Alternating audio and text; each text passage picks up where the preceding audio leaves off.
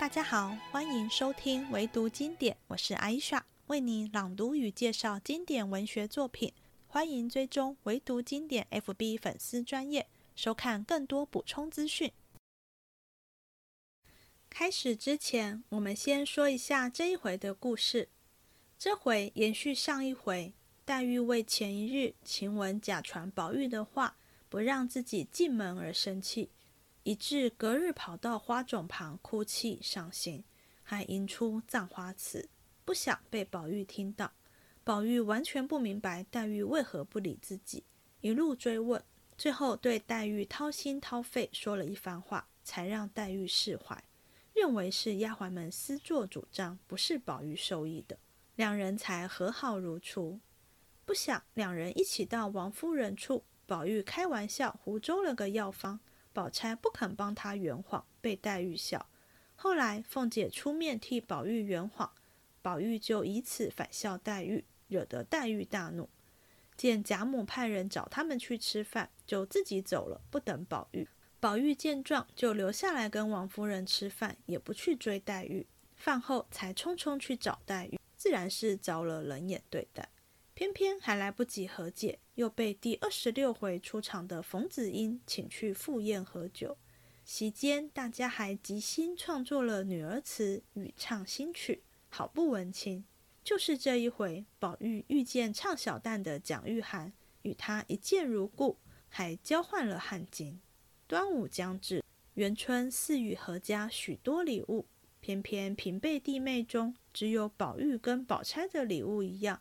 比黛玉等姐妹还多，让宝玉诧异，黛玉不爽，宝钗无趣。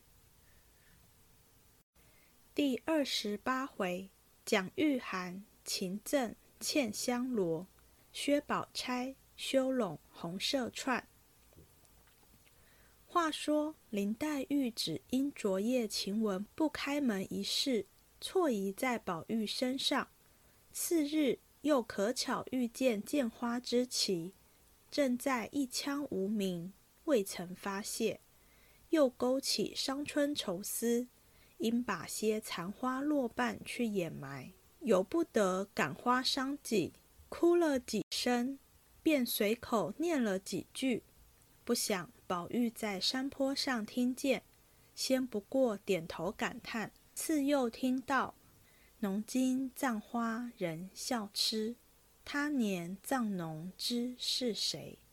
一朝春尽红颜老，花落人亡两不知。等句，不觉痛倒山坡上，怀里兜的落花洒了一地。试想林黛玉的花颜月貌，将来亦到无可寻觅之时，宁不心碎肠断？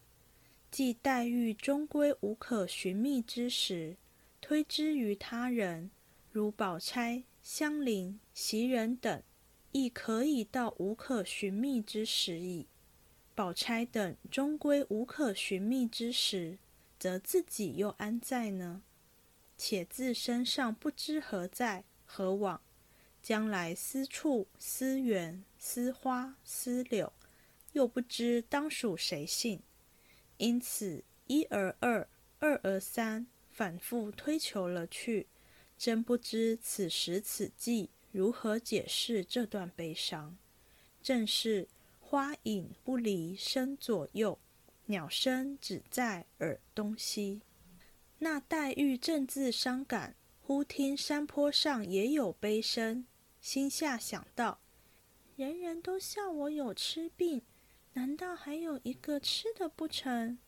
抬头一看，见是宝玉，黛玉便啐道：“嘿，我打量是谁？原来是这个狠心短命的。”刚说到“短命”二字，又把口掩住，长叹一声，自己抽身便走。这里宝玉悲痛了一回，见黛玉去了，便知黛玉看见他躲开了。自己也觉无味，抖抖土起来，山下寻归旧路，往怡红院来。可巧看见黛玉在前头走，连忙赶上去，说道：“你且站着，我知道你不理我，我只说一句话，从今以后撩开手。”黛玉回头见是宝玉，黛要不理他，听他说，只说一句话，便道：“请说。”宝玉笑道：“两句话说了，你听不听呢？”黛玉听说，回头就走。宝玉在身后面叹道：“既有今日，何必当初？”黛玉听见这话，由不得站住，回头道：“当初怎么样？今日怎么样？”宝玉道：“哎，当初姑娘来了，那不是我陪着玩笑。凭我心爱的姑娘要就拿去，我爱吃的，听见姑娘也爱吃，连忙收拾得干干净净，收着等着姑娘回来。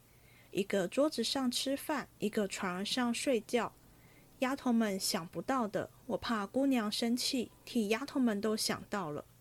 我想着姐妹们从小长大，亲也罢，热也罢，和气到了，才见得比别人好。如今谁曾望姑娘人大心大，不把我放在眼里，三日不理，四日不见的，倒把外四落的什么宝姐姐、凤姐姐的放在心坎上。我又没个亲兄弟、亲妹妹。虽然有两个，你难道不知道是我隔母的？我也和你是独出，只怕你和我的心一样。谁知我是白操了这一番心，有冤无处诉。说着，不觉哭起来。那时黛玉耳内听了这话，眼内见了这光景，心内不觉灰了大半，也不觉滴下泪来，低头不语。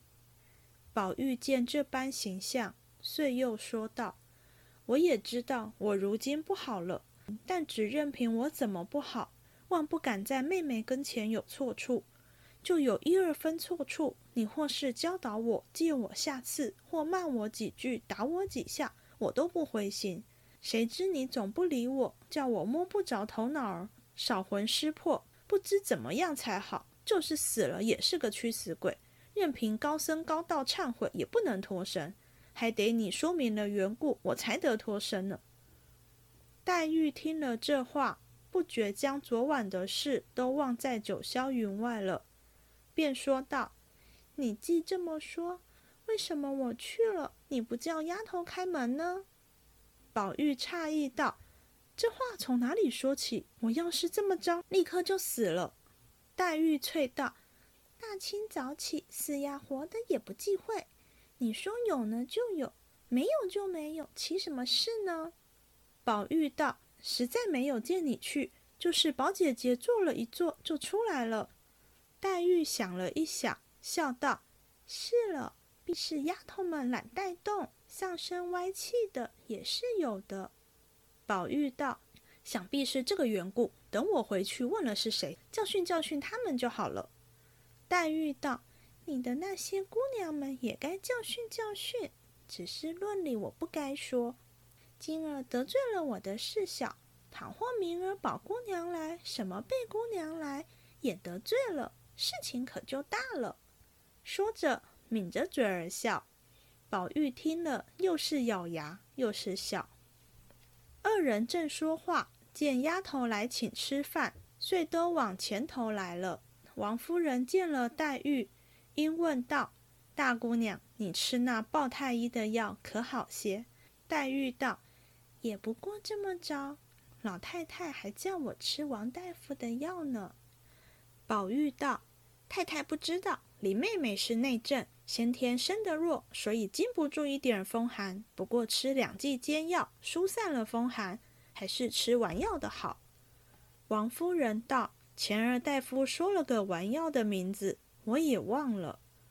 宝玉道：“我知道那些丸药，不过叫他吃什么人参养荣丸。”王夫人道：“不是。”宝玉又道：“八珍益母丸、左归右归，再不就是八味地黄丸。”王夫人道：“都不是，我只记得有个金刚两个字的。”宝玉拍手笑道：“从来没听见有个什么金刚丸。”若有了金刚丸，自然有菩萨伞了。说的满屋里人都笑了。宝钗抿嘴笑道：“想是天王补心丹。”王夫人笑道：“是这个名儿。如今我也糊涂了。”宝玉道：“太太倒不糊涂，都是叫金刚菩萨指使糊涂了。”王夫人道：“扯你娘的早，又欠你老子捶你了。”宝玉笑道：“我老子再不为这个捶我。”王夫人又道：“既有这个名儿，明儿就叫人买些来吃。”宝玉道：“这些药都是不重用的，太太给我三百六十两银子，我替妹妹配一料丸药，保管一料不完就好了。”王夫人道：“放屁！什么药就这么贵？”宝玉笑道：“当真的呢，我这个方子比别的不同，那个药名儿也古怪，一时也说不清。只讲那投胎子和车，人形带叶僧。”三百六十两不足，归大何首乌、千年松根、茯苓胆，诸如此类的药不算为奇，只在群药里算那为君的药，说起来唬人一跳。前年薛大哥哥求了我一两年，我才给了他这房子，他拿了方子去，又寻了两三年，花了有上千的银子，才配成了。太太不信，只问宝姐姐。宝钗听说，笑着摇手儿说道。我不知道，也没听见。你别叫姨娘问我。王夫人笑道：“到底是宝丫头好孩子，不撒谎。”宝玉站在当地，听见如此说，一回身，把手一拍，说道：“我说的倒是真话呢，倒说撒谎。”口里说着，忽一回身，只见林黛玉坐在宝钗身后，抿着嘴笑。用手指头在脸上画着羞他。凤姐因在里间屋里看着人放桌子，听如此说，便走来，笑道：“宝兄弟不是撒谎，这倒是有的。前日薛大爷亲自和我来寻珍珠，我问他做什么，他说配药。他还抱怨说不配也罢了，如今哪里知道这么费事。我问什么药，他说是宝兄弟说的方子，说了多少药我也不记得。”他又说：“不是，我就买几颗珍珠了，只是必要头上戴过的，所以才来寻几颗。要没有散的花，就是头上戴过的，拆下来也使得。过后我剪好的再给穿了来。我没法，只得把两只珠子花儿现拆了给他，还要一块三尺长上用大红纱，拿乳钵颜了面子呢。”凤姐说一句，宝玉念一句否。凤姐说完了，宝玉又道。太太打量怎么着？这不过也是将就罢了。正经按方子，这珍珠宝石是要在古坟里找，有那古时富贵人家装果的头面拿了来才好。如今哪里为这个去刨坟掘墓？所以只是活人带过的，也使得。王夫人听了道：“阿弥陀佛，不当家哗啦的。”就是坟里有人家死了几百年，这会子翻尸捣骨的，做了药也不灵啊。宝玉因向黛玉道：“你听见了没有？难道二姐姐也跟着我撒谎不成？”脸望着黛玉说，却拿眼睛瞟着宝钗。黛玉便拉王夫人道：“舅母听听，宝姐姐不替她圆谎，她只问着我。”王夫人也道：“宝玉很会欺负你妹妹。”宝玉笑道：“太太不知道这个缘故。宝姐姐先在家里住着，薛大哥的事她也不知道。何况如今在里头住着呢，自然是越发不知道了。林妹妹才在背后以为是我撒谎，就羞我。”正说着，见贾母房里的丫头找宝玉和黛玉去吃饭，黛玉也不叫宝玉，便起身带着那丫头走。那丫头说。等着宝二爷一块走啊！黛玉道：“他不吃饭，不和咱们走，我先走了。”说着便出去了。宝玉道：“我今儿还跟着太太吃吧。”王夫人道：“爸爸，我今儿吃斋，你正经吃你的去吧。”宝玉道：“我也跟着吃斋。”说着便叫那丫头去罢，自己跑到桌子上坐了。王夫人向宝钗等笑道。你们只管吃你们的，由他去吧。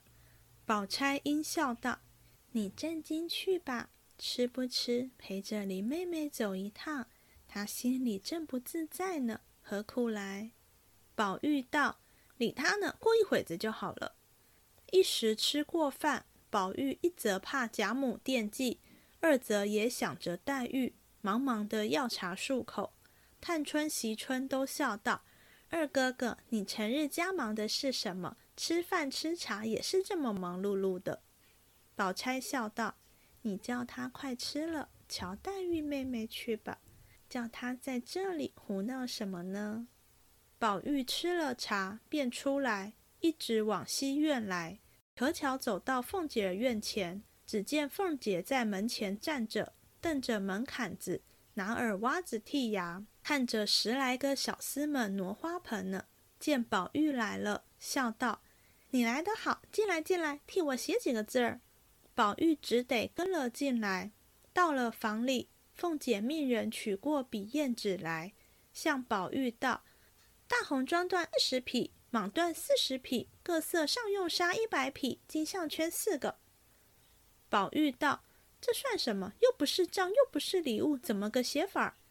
凤姐儿道：“你只管写上，横竖我自己明白就罢了。”宝玉听说，只得写了。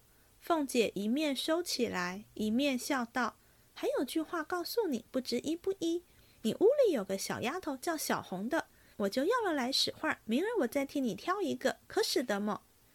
宝玉道：“我屋里的人也多得很，姐姐喜欢谁，只管叫了来，何必问我？”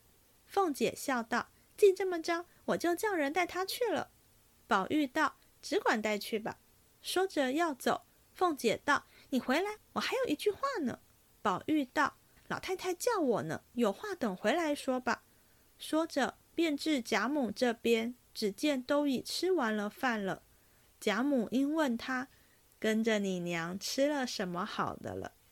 宝玉笑道：“也没什么好的，我倒多吃了一碗饭。”因问林姑娘在哪里，贾母道：“里头屋里呢。”宝玉进来，只见地下一个丫头吹熨斗，炕上两个丫头打粉线，黛玉弯着腰拿剪子裁什么呢？宝玉走进来，笑道：“哦，这是做什么呢？才吃了饭，这么空着头，一会子又头疼了。”黛玉并不理，只管裁她的。有一个丫头说道：“那块绸子角儿还不好呢，再熨熨吧。”黛玉便把剪子一撂，说道：“理他呢，过一会子就好了。”宝玉听了，自是纳闷。只见宝钗、探春等也来了。和贾母说了一会话，宝钗也进来问：“妹妹做什么呢？”因见林黛玉裁剪，笑道：“越发能干了，连裁脚都会了。”黛玉笑道：“这也不过是撒谎哄人罢了。”宝钗笑道：“我告诉你个笑话，刚才喂那个药，我说了个不知道，宝兄弟心里就不受用了。”黛玉道。理他呢，过会子就好了。宝玉向宝钗道：“老太太要磨骨牌，正没人，你磨骨牌去吧。”宝钗听说，便笑道：“我是为磨骨牌才来么？”说着便走了。黛玉道：“你倒是去吧，这里有老虎，看吃了你。”说着又才。宝玉见他不理，只得还陪笑说道：“你也去逛逛，再裁不迟。”黛玉总不理，宝玉便问丫头们：“这是谁叫他裁的？”黛玉见问丫头们，便说道：“凭他谁叫我裁，也不管二爷的事。”宝玉方欲说话，只见有人进来回说：“外头有人请呢。”宝玉听了，忙侧身出来。黛玉向外头说道：“阿弥陀佛，赶紧回来，我死了也罢了。”宝玉来到外面，只见裴明说：“冯大爷家请。”宝玉听了，知道是昨日的话，便说：“要衣裳去。”就自己往书房里来。裴明一直到了二门前等人，只见出来了一个老婆子。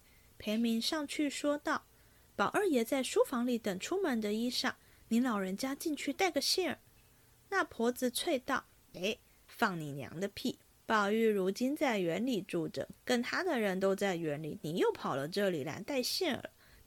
裴明听了，笑道：“骂的是我也糊涂了。”说着，一进往东边二门前来，可巧门上小厮在甬路底下踢球。裴明将缘故说了，有个小厮跑了进去，半日才抱了一个包袱出来，递给裴明，回到书房里。宝玉换上，叫人备马，只带着裴明、除药、双瑞、寿儿四个小厮去了。一进到了冯子英门口，有人报与冯子英出来迎接进去。只见薛蟠早已在那里酒候了，还有许多唱曲儿的小厮们，并唱小旦的蒋玉菡、锦香院的妓女云儿，大家都见过了，然后吃茶。宝玉请茶笑道：“前儿说的幸与不幸之事，我昼夜悬想，今日一闻呼唤，即至。”冯子英笑道：“你们令姑表弟兄倒都心实。”前日不过是我的设词，诚心请你们喝一杯酒，恐怕推脱，才说下这句话。谁知都信了真了。说毕，大家一笑，然后摆上酒来，依次坐定。冯子英先叫唱曲儿的小厮过来递酒，然后叫云儿也过来敬三盅。那薛蟠三杯落肚，不觉忘了情，拉着云儿的手，笑道。你把那提起新鲜曲儿唱给我听，我喝一坛子好不好？云儿听说，只得拿起琵琶来唱道：“两个冤家都难丢下，想着你来，又惦记着他。两个人形容俊俏，都难描绘。想昨宵尤其私定在荼蘼架，一个偷情，一个寻拿，拿住了三朝对岸。”我也无回话，唱毕，笑道：“你喝一坛子罢了。”薛蟠听说，笑道：“不值一坛，再唱好的来。”宝玉笑道：“听我说吧，这么烂饮，易醉而无味。我先喝一大海，发一个新令，有不尊者，连罚十大海，逐出席外，给人斟酒。”冯子英、蒋玉菡等都道：“有理，有理。”宝玉拿起海来，一气饮尽，说道：“如今要说悲愁喜乐四个字，却要说出女儿来，还要注明这四个字的缘故。说完了，喝门杯，酒面要唱一个新鲜曲子，酒底要席上生风一样东西，或古诗旧对，四书五经成语。”薛蟠不等说完，先站起来拦道：“我不来，别算我，这竟是玩我呢。”云儿也站起来，推他坐下，笑道：“怕什么？这还亏你天天喝酒呢。难道连我也不急？我回来还说呢，说是了罢，不是了，不过罚上几杯，哪里就醉死了？你如今一乱令，倒喝十大海下去，真酒不成？”众人都拍手道：“妙！”薛蟠听说无法，只得做了。听宝玉说道：“女儿悲，青春已大守空闺；女儿愁，悔教夫婿觅封侯；女儿喜，对镜成妆颜色美；女儿乐，秋千架上春山薄。”众人听了，都说道：“好。”薛蟠独扬着脸，摇头说：“不好，该罚。”众人问：“如何该罚？”薛蟠道：“他说的我全不懂，怎么不该罚？”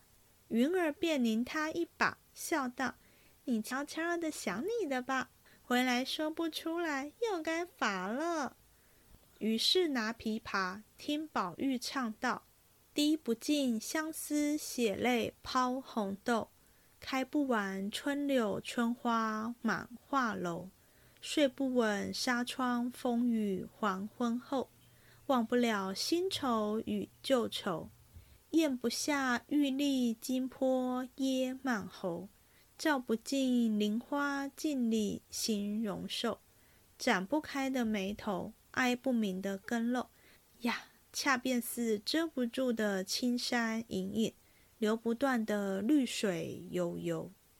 唱完，大家齐声喝彩，独薛蟠说没本儿。宝玉饮了门杯，便捻起一片梨来说道：“雨打梨花深闭门。”完了令，下该冯子英说道：“女儿喜，投胎养了双生子；女儿乐，慈向花园掏蟋蟀；女儿悲，儿夫染病在垂危，女儿愁，大风吹倒梳妆楼。说毕，端起酒来，唱道：“你是个可人，你是个多情，你是个刁钻古怪鬼灵精，你是个神仙也不灵。我说的话你全不信，只叫你去背地里细打听，才知道我疼你不疼。”唱完，饮了门杯，说道：“鸡声茅店月。”另完，下该云儿，云儿便说道：“女儿悲，将来终身倚靠谁？”薛蟠笑道：“我的儿有你薛大爷在，你怕什么？”众人都道：“别混他，别混他。”云儿又道：“女儿愁，妈妈大骂何时休？”薛蟠道：“前日我见了你妈，还嘱咐她不叫她打你呢。”众人都道：“再多说的，罚酒十杯。”薛蟠连忙自己打了一个嘴巴子，说道：“没忍心，再不许说了。”云儿又说：“女儿喜，情郎不舍还家里；女儿乐，住了箫管弄弦索。”说完便唱道。豆蔻花开三月三，一个虫儿往里钻，钻了半日钻不进去，爬到花儿上打秋千。肉儿小心肝，我不开了，你怎么钻？唱毕，饮了门杯，说道：“桃之夭夭。”令完，下该薛蟠。薛蟠道：“我可要说了。”女儿悲，说了半日，不见说底下的。冯子英笑道：“悲什么？快说！”薛蟠登时急得眼睛铃铛一般，便说道：“女儿悲。”又咳嗽了两声，方说道：“女儿悲，嫁了个男人是乌龟。”众人听了，都大笑起来。薛蟠道：“笑什么？”难道我说的不是一个女儿嫁了汉子要做旺吧？怎么不伤心呢？众人笑得弯着腰说道：“你说的是，快说底下的吧。”薛蟠瞪了瞪眼，又说道：“女儿愁。”说了这句，又不言语了。众人道：“怎么愁？”薛蟠道：“绣房钻出个大马猴。”众人哈哈笑道。该罚，该罚！先海可恕，这句更不通了。说着，便要斟酒。宝玉道：“押韵就好。”薛蟠道：“令官都准了，你们闹什么？”众人听说，方罢了。云儿笑道：“下两句越发难说了，我替你说吧。”薛蟠道：“胡说！当真我就没好的了？听我说吧。女儿喜，洞房花烛照永起。”众人听了，都诧异道：“这句何其太雅！”薛蟠道：“女儿了，一根鸡巴往里戳。”众人听了，都回头说道：“该死，该死！快唱了吧！”薛蟠便唱道：“一个蚊子，哼哼哼。”众人都愣了，说道：“这是个什么曲儿？”薛蟠还唱道：“两个苍蝇，嗡嗡嗡。”众人都道：“罢罢罢！”薛蟠道：“爱听不听，这是新鲜曲儿，叫做《哼哼韵》。你们要懒怠听，连酒点儿都免了，我就不唱。”众人都道：“免了吧，倒别耽误了别人家。”于是蒋玉菡说道：“女儿悲，丈夫一去不回归；女儿愁，无钱去打桂花油；女儿喜。”灯花并头结双蕊，女儿乐，夫唱妇随真和和。说毕，唱道：“可惜你天生成百媚娇，恰便似活神仙离碧霄。度青春年正小，配鸾凤真也巧。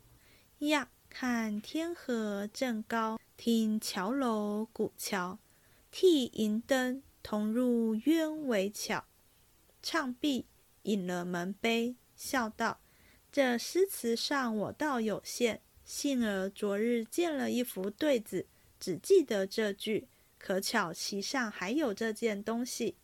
说毕，便干了酒，拿起一朵木樨来，念道：“花气袭人知昼暖。”众人倒都依了，完令。薛蟠又跳了起来，喧嚷道：“了不得，了不得！该罚，该罚！这席上并没有宝贝，你怎么说起宝贝来了？”蒋玉菡忙说道：“何曾有宝贝？”薛蟠道：“你还赖呢？你再说。”蒋玉菡只得又念了一遍。薛蟠道：“这袭人可不是宝贝是什么？你们不信，只问他。”说毕，指着宝玉。宝玉没好意思，站起来说。薛大哥，你该罚多少？薛蟠道：“该罚，该罚。”说着，拿起酒来，一饮而尽。冯子英和蒋玉菡等还问他缘故，云儿便告诉了出来。蒋玉菡忙起身赔罪，众人都道：“不知者不作罪。”少客，宝玉出席解手，蒋玉菡随着出来，二人站在廊檐下，蒋玉菡又赔不是。宝玉见他妩媚温柔，心中十分留恋，便紧紧地攥着他的手，叫他闲了往我们那里去。还有一句话问你，也是你们贵班中有一个叫齐官儿的，他如今名驰天下，可惜我独无缘一见。蒋玉菡笑道：“就是我的小名儿。”宝玉听说，不觉欣然，叠足笑道：“有幸有幸，果然名不虚传。”今日出会却怎么样呢？想了一想，笑袖中取出扇子，将一个玉珏扇坠解下来，递给奇官道：“唯物不堪，略表今日之宜。”奇官接了，笑道：“无功受禄，何以克当？也罢，我这里也得了一件奇物，今日早起才系上，还是簇新，了可表我一点亲热之意。”说毕，撩衣将细小衣儿的一条大红汗巾子解下来，递给宝玉道：“这汗巾子是茜香国女国王所供之物，夏天系着，肌肤生香，不生汗渍。昨日北静王给的，今日才上身。若是别人，我断不肯相赠。二爷，请把自己系的解下来给我系着。”宝玉听说，喜不自禁，连忙接了，将自己一条松花汗巾解下来，递给奇观。二人方束好，只听一声大叫：“我可拿住了！”只见薛蟠跳出来，拉着二人道：“放着酒不喝，两个人同行出来干什么？快拿出来，我瞧瞧。”二人都道：“没有什么。”薛蟠哪里肯依？还是冯子英出来，才解开了。复又归坐饮酒，至晚方散。宝玉回至园中，宽衣吃茶。袭人见扇子上的坠儿没了，便问他往哪里去了。宝玉道：“马上丢了。”袭人也不理论。即睡时，见他腰里一条斜点似的大红汗巾子，便猜着了八九分，因说道。你有了好的细裤子了，把我的那条还我吧。宝玉听说，方想起那汗巾子原是袭人的，不该给人，心里后悔，口里说不出来，只得笑道：“我赔你一条吧。”袭人听了，点头叹道：“我就知道你又干这些事了，也不该拿我的东西给那些混账人呢，也难为你心里没个算计儿。”还要说几句，又恐怄上他的酒来，少不得也睡了一宿无话。次日天明方醒，只见宝玉笑道：“夜里湿了，倒也不知道。你瞧瞧裤子上。”袭人低头一看，只见昨日宝玉系的那条汗巾子系在自己腰里了，便知是宝玉夜里换的，忙一顿就解下来说道。我不稀罕这行子，趁早拿了去。宝玉见他如此，只得婉转解劝了一回。袭人无法，暂且系上。过后，宝玉出去，终究解下来，扔在个空箱子里了。自己又换了一条系着。宝玉并未理论，因问起昨日可有什么事情，袭人便回道：“二奶奶打发人叫了小红去了，她原要等着你来。我想着什么要紧，我就做了主，打发她去了。”宝玉道：“